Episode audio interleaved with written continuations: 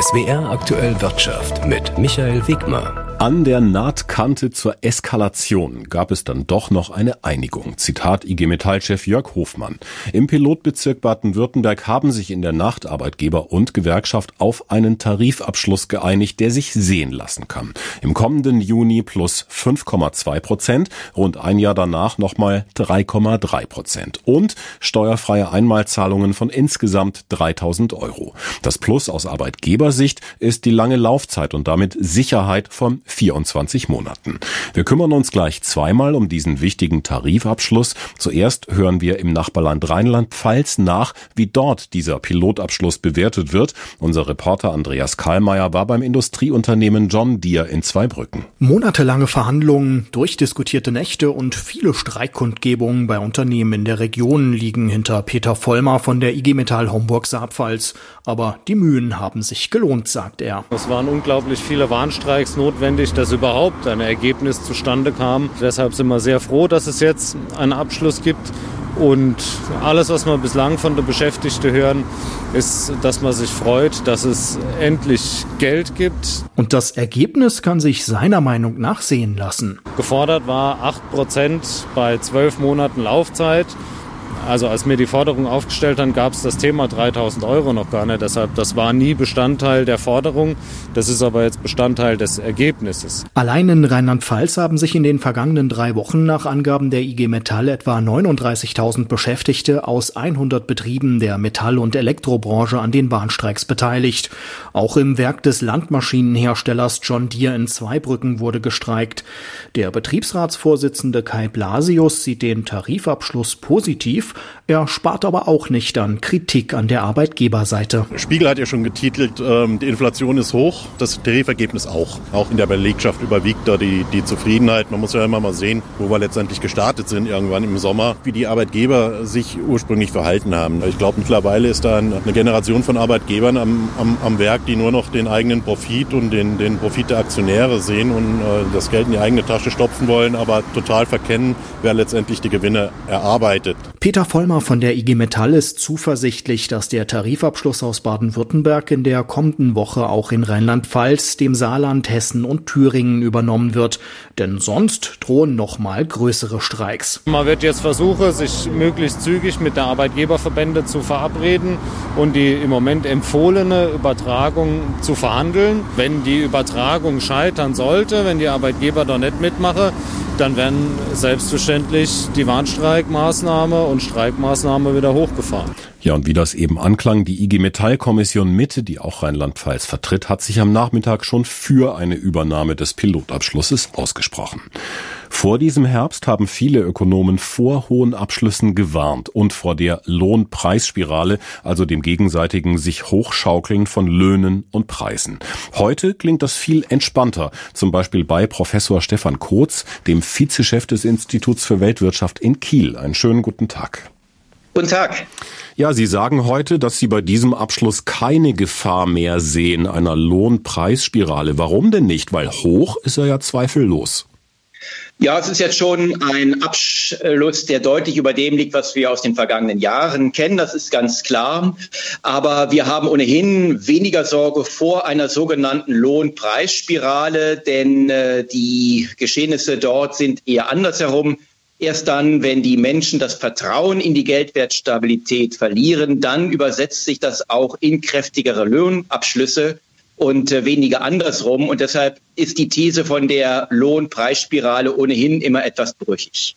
Trägt so dieser entspannten Betrachtung dieses Abschlusses vielleicht auch bei, dass es die erste Lohnerhöhung ja im Juni 2023, also in mehr als einem halben Jahr geben wird?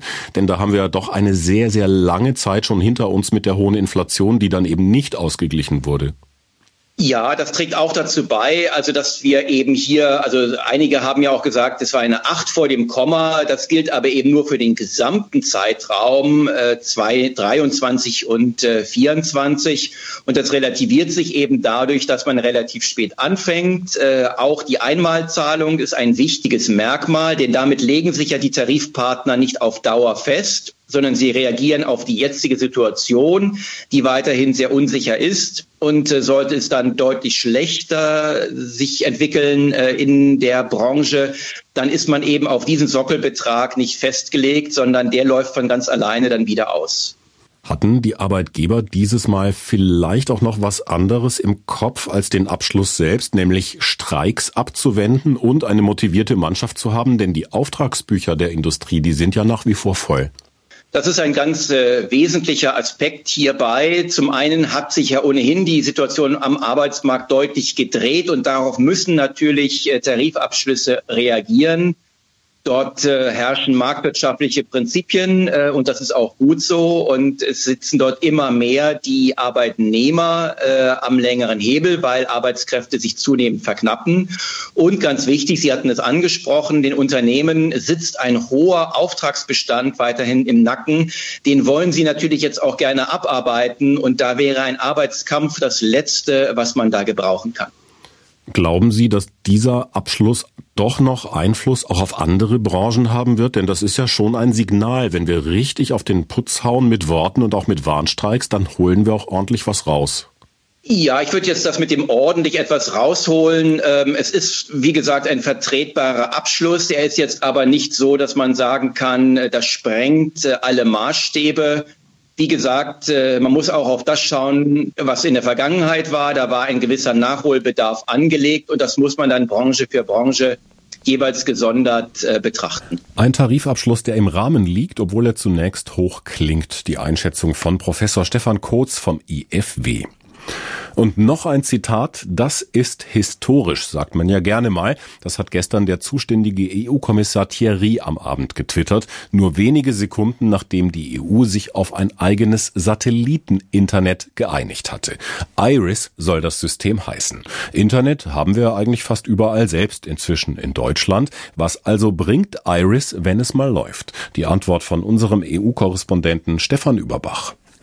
Naja, dieses neue europäische Satelliteninternet soll erstens besonders sicher sein, verschlüsselt mit der neuesten Quantentechnologie, damit Regierungen oder Behörden oder das Militär nicht gehackt werden, damit keiner mithören kann.